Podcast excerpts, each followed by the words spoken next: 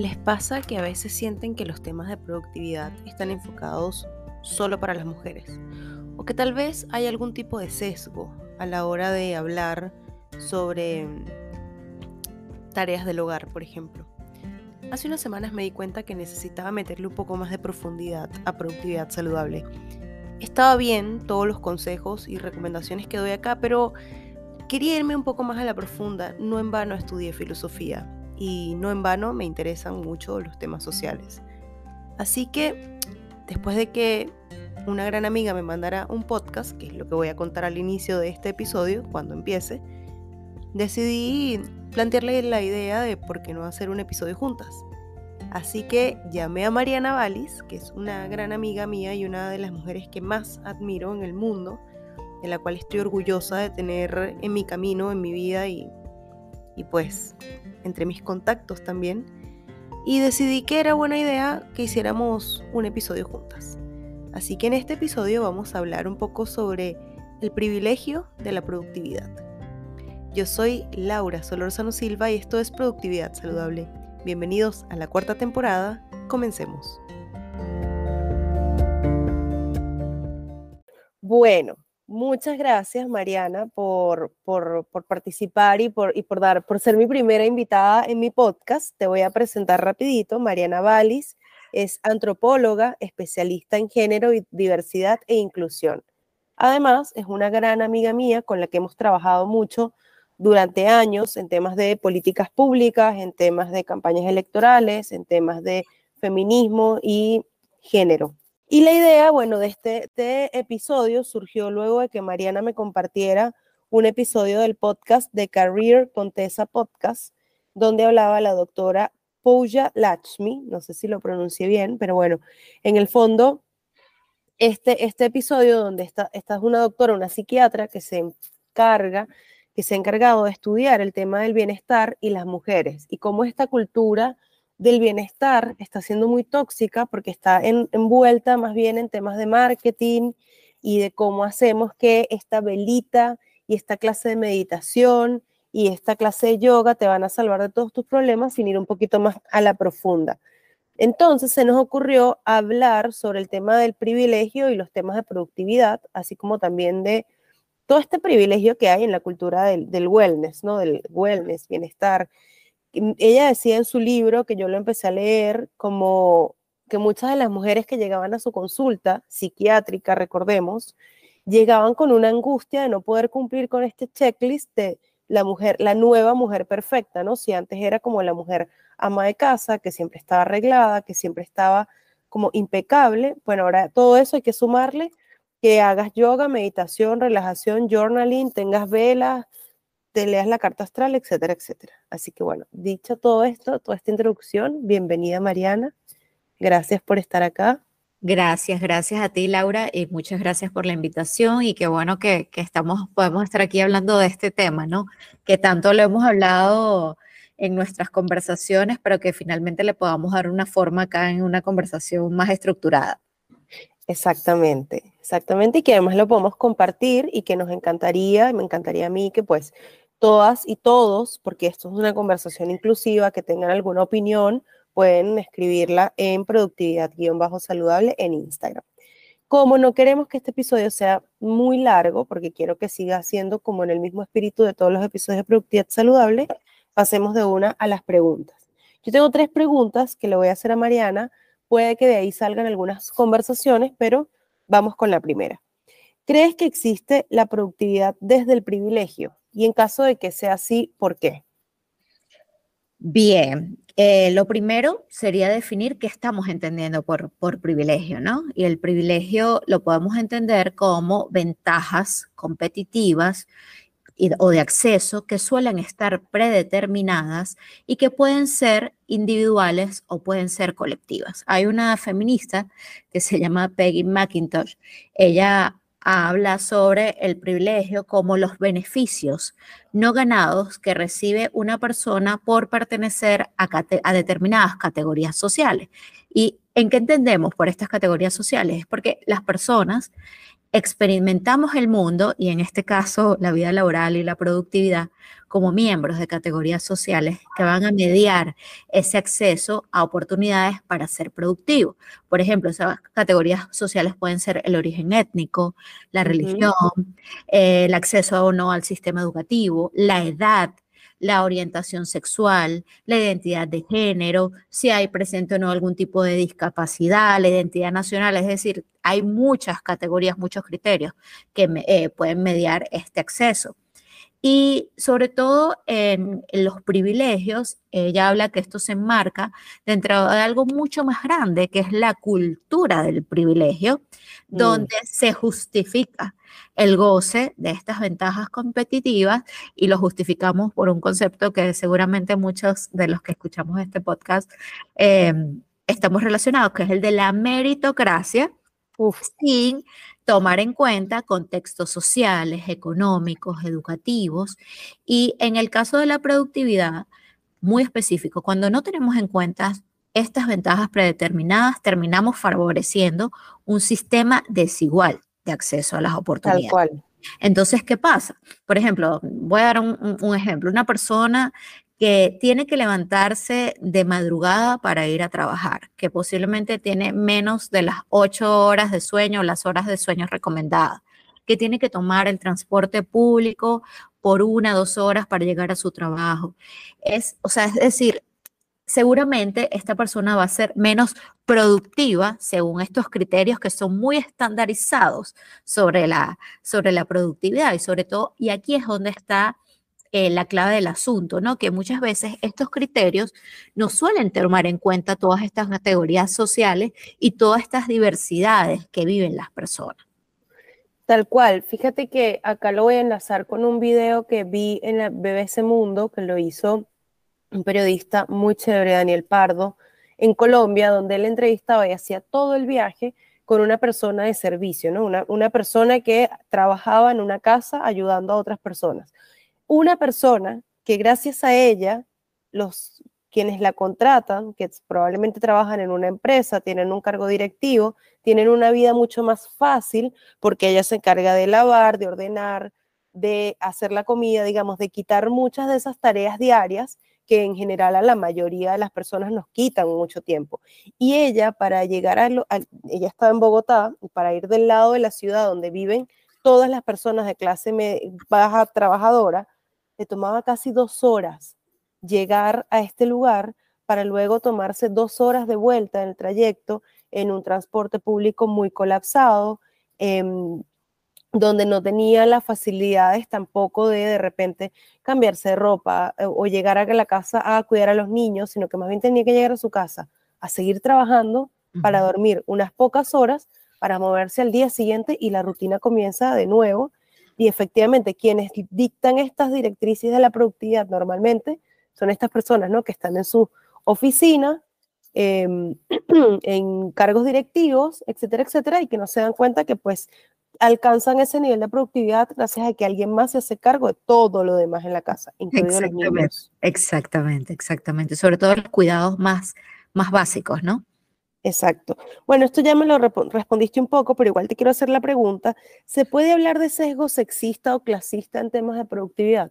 Por supuesto, sobre todo si analizamos la productividad con perspectiva de género, es decir, cómo estas diferencias de, cómo viven la vida hombres y mujeres, hay varias, hay varias consideraciones que tenemos que tener en cuenta.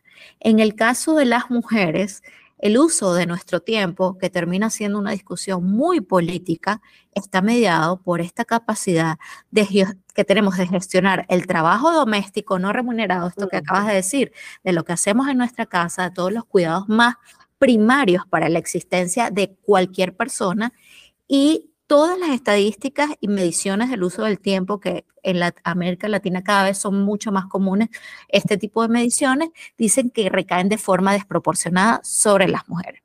Y sobre todo es este reconocimiento de que la carga laboral de las mujeres tienen dobles jornadas, incluso a veces triples. La del trabajo doméstico no remunerado y la del trabajo formal remunerado. Es decir, hay una concepción del uso del tiempo que es muy diferente entre hombres y mujeres. En el caso de las mujeres, el tiempo es circular, no tiene principio ni fin determinado. Yo me levanto en la mañana, arreglo a los niños, preparo la comida, eh, me encargo, voy poniendo una lavadora, qué sé yo, en el trayecto voy a trabajar, después regreso y sigo ocupando esas funciones, mientras que en el caso de los hombres, que las estadísticas dicen que son, algunas eh, son un poco más amables, dice que son 70-30, otras son realistas, dice que son 90-10, que cae sobre, sobre las mujeres todo este trabajo.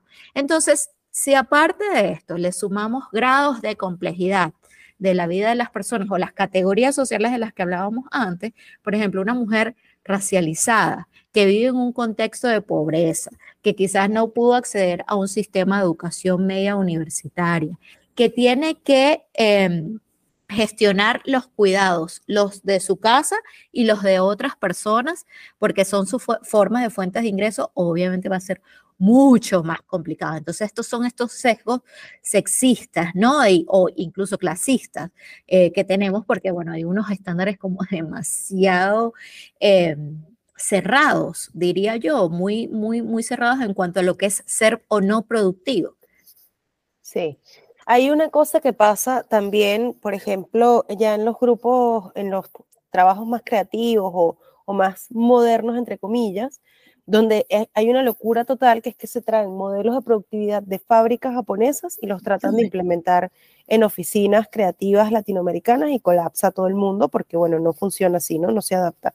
Fíjate que con esto hay una cosa aquí en Chile, se acaba de aprobar hace unas semanas el proyecto que reduce la jornada laboral a 40 horas me llama la atención porque no me había dado cuenta, fíjate que a pesar de que uno esté metido en temas de género, igual hay cosas que te pasan como por debajo de la mesa. Todo este proyecto estuvo enfocado siempre a las mujeres. Vas a tener más tiempo para estar con tus hijos, vas a tener más tiempo para, como que en el fondo el foco nunca estuvo muy dado hacia que el hombre también se haga cargo de eso. Por otro lado, en Chile eh, se hizo un estudio hace unos años y el PIB de Chile, si se, si se pagara lo que las mujeres invertimos en tiempo de casa, sería el PIB, o sea, sería el mayor ingreso al PIB de Chile. Si fuese un trabajo remunerado, el trabajo que hacemos mujeres. Acá es muy común, igual que en todos los países de América Latina, que los hombres hagan poco o nada en la casa. Es raro que los hombres hagan cosas. De hecho, una amiga en la marcha del, 8M tenía un cartel que decía, un hombre que ayuda en la casa, que lava, que cocina, no sé qué, no es un héroe, es un adulto funcional. Es así. Un poco como quitémosle, como esto, ay, qué lindo este hombre que se hace cargo de la casa, ¿no? Y no había escuchado nunca el concepto de que para las mujeres el tiempo es circular. Me parece súper interesante porque además lo uno con esto de que somos las gerentas. Entonces el hombre te dice, ay, es que no me dijiste que lo tenía que hacer. Bueno, los platos están muchos en el fregaplato. No creo que te tenga que decir eso. De hecho, eh, hay una experiencia, Laura, que, yo, que, que, casualmente es de Chile, que la vi hace unos meses, que es eh, una encuesta de la carga mental, es decir, eh, cuánto de, esa, de esa gestión del hogar cae no solamente las actividades del hogar, lavar, planchar, sino la coordinación de esas actividades cae por completo sobre las mujeres. Es que no me dijiste, es que no sabía, es que, bueno, o sea, sabes, hay una aplicación que te permite compartir las notas de todo lo que se va acabando en la casa y bueno, alguien tiene que pasar al súper a comprarlas, por ejemplo. Exactamente. Y esto, justo hablando con, con esta cosa de la ley, del proyecto de ley de 40 horas, porque algo que me pasa a mí con el tema de bienestar y con los temas de productividad, que es una, algo que me hace mucho ruido, es cuando se nos olvida que hay unas condiciones que vienen dadas más por las políticas públicas y por la estructura del país que por la voluntad máxima que tenga una persona, ¿no? Que es esta frase horrible de los ricos y los pobres tienen 40 horas al día, solo que los ricos leen y los pobres ven televisión. No. El pobre tiene que cargar agua, el pobre tiene que tener una hora y media en el transporte o dos o tres, quién sabe. O sea, no tenemos la misma, la misma calidad de horas. Sí, tenemos 24 horas todos, pero no tenemos la misma calidad. Entonces, ¿tú crees que estos temas están vinculados a las políticas públicas? Sí, primero, si la, si la política pública en sí misma se concibe como algo homogéneo, sin tener en cuenta todas estas diversidades y todas estas barreras de acceso que puede tener una persona, por supuesto que, el origen en sí mismo están los problemas estructurales del Estado, eh, que, se, que se manifiestan a través de políticas públicas. Es decir, si tú no tienes, hay como, como dos conceptos que son fundamentales aquí. Primero, el de la diversidad, que en la forma más simple son las diferencias o variedades dentro de un grupo y sobre todo también se habla de quién está dentro de ese grupo. Es decir, qué hace quién dentro de ese, qué hace qué dentro de ese grupo. Y el segundo es el que es eh, clave en esto, que es el de la interseccionalidad. Es decir, si la política pública no tiene en cuenta estos grados de barreras y de acceso, que tienen diferentes tipos de personas y se plantea como una política homogénea, eso es una política que está destinada a seguir eh, afianzando estos modelos eh, donde eh, se refuerzan estereotipos que estoy segura que muchos acá hemos escuchado, por ejemplo, en, Latino, en América Latina. No, es que tal la nacionalidad, esa gente es muy floja. Sí esa gente seguramente se levanta a las tres y media, cuatro de la mañana. Eh, o sea, cuando revisas las estadísticas como el tema de, uso del tiempo, de a qué hora se despierta la gente, que, cómo recae la gestión de los cuidados, si hay o no redes de cuidado, definitivamente esto influye. Y voy a utilizar un caso que sé que aunque tus oyentes son, eh, son de todo el continente, es muy como ilustrativo para esto que te quiero contar, que es que en, Venezuela, en los años 80 y 90, una de las razones por las que Venezuela se convirtió en uno de los países con mayor, esto estábamos entre los cinco primeros, con mayor participación de las mujeres en el espacio laboral fue por una política pública que se llamaban los, hogares de cuidado diario, que se llamaban los Simoncitos. Y los Simoncitos eran espacios, eran guarderías que proveía el Estado en todos los niveles, a niveles locales, regionales y nacionales, para trabajadoras públicas, para, eh, em, por ejemplo, empleadas eh, del trabajo doméstico, donde las mujeres sabían que sus hijos e hijas iban a estar cuidados. ¡Wow! Entonces, eso hizo que Venezuela tuviera una de las cinco mejores participaciones de las mujeres en el espacio laboral. ¿Por qué? Porque alivió la carga del trabajo de cuidado de los hijos e hijas, eh, la asumió una parte del Estado. ¿Qué pasó? Eh, con la crisis, con todo lo que ha pasado en Venezuela en los últimos años, esa red se desmontó y ahora somos el penúltimo país de la región, solo por, por delante de México en participación política, en participación económica de las mujeres, es decir, participación de las mujeres en el espacio laboral formal. Wow, qué impresionante, porque bueno, yo también lo pienso mucho viviendo en Chile, que es un país que no tiene los ingresos de repente que tiene Venezuela y donde la sala cuna, que así es como se llaman aquí las guarderías, es un tema y hay un proyecto de ley que está impulsando un poco la, ministra de, la Mujer, buscando eso, ¿no? Que es que el Estado y el empleador se hagan cargo, porque la ventaja que tenía Venezuela es que al ser un Estado petrolero, cuando era un Estado petrolero bien administrado, te permitía ese lujo de tener ese tipo de políticas que me parecía, me parece impresionante. Es probable que ya hubiese sabido en algún momento que existía, pero tal vez no sabía la, estadística me deja un poco fría. Y si bien mis, mis, eh, mis oyentes son de, de muchos países, pues mi contexto es muy venezolano. Y yo recuerdo, yo vivía, siempre lo cuento, en una zona que se llama Katia, que es una zona de clase media baja, y una época en la que yo escuchaba, cuando estábamos en la mayor polarización entre el chavismo y la oposición, yo escuchaba mucho decir que la gente de Katia, que eran muy chavistas, eran unos flojos, eran unos vagos, no trabajaban, no sé qué. Y recuerdo estar llegando un día a las 6 de la mañana, a las 5 de la mañana a mi casa, me estaba llevando un amigo y ver los autobuses full de gente a esa hora que un sábado en la mañana estaban yendo a trabajar. Y tengo muy marcada la imagen porque recuerdo haberle dicho a mi amigo, nunca más voy a aceptar que alguien me diga que la gente de Katy es floja.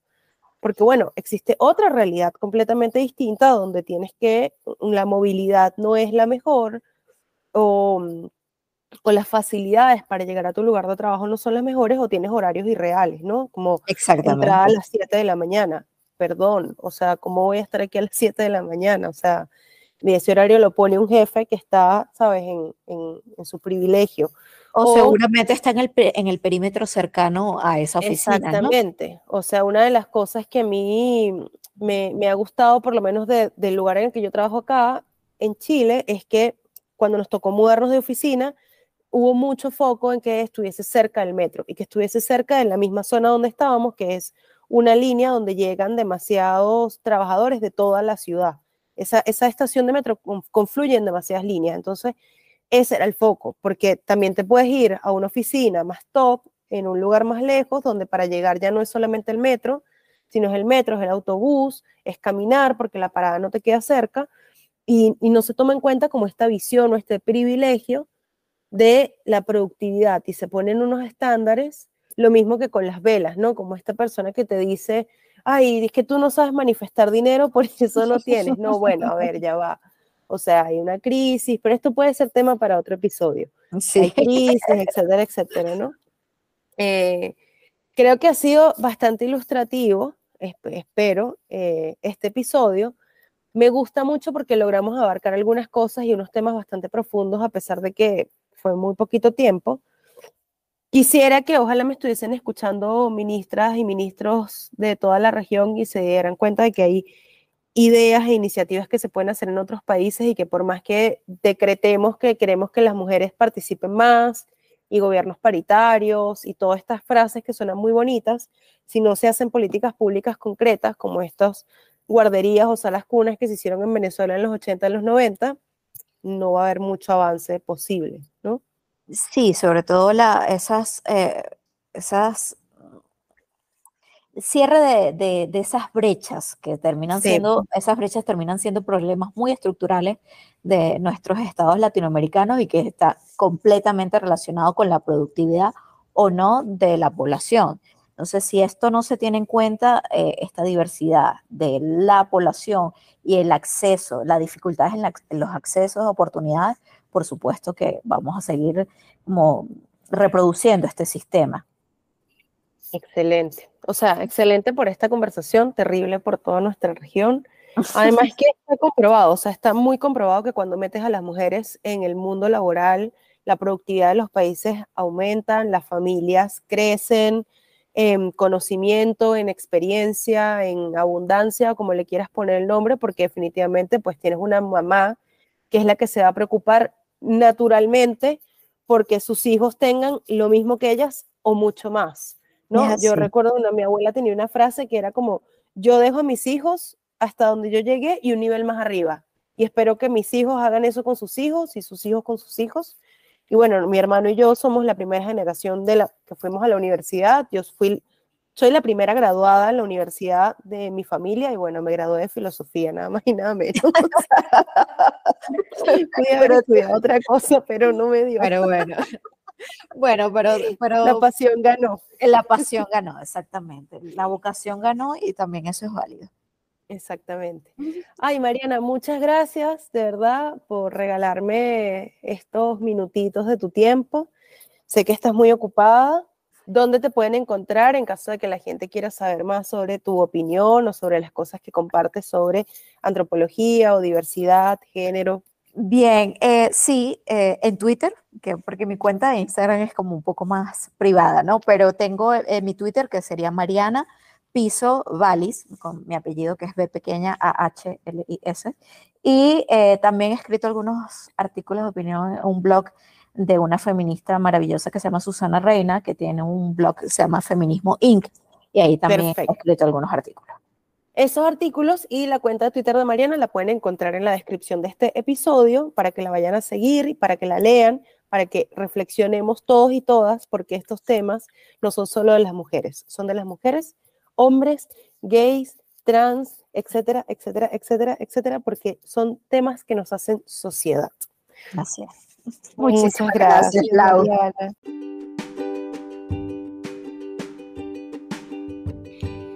Y espero que hayan disfrutado muchísimo, muchísimo esta conversación con Mariana. Yo la disfruté mucho, estábamos muy nerviosas las dos Traté de hacerla lo más corta, pero no corta posible, digamos que estuviese dentro del mismo espíritu del episodio. No quería que pasara más de 30 minutos, así que muchas gracias por llegar hasta acá. Recuerden que las redes sociales de Mariana y los artículos que comentó en el episodio están linkeados en los comentarios de este, de este episodio, valga la redundancia.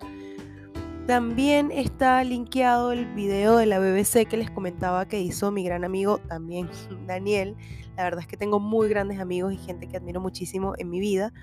Pueden seguirme en productividad-saludable en Instagram y comentarme. Y si este episodio te gustó, te voy a pedir que por favor le des 5 estrellitas en Spotify y además lo compartas en tus redes sociales y con tus amigas y amigos más cercanos. Muchas gracias por llegar hasta acá y por escucharme semana a semana. Esto fue Productividad Saludable. Gracias.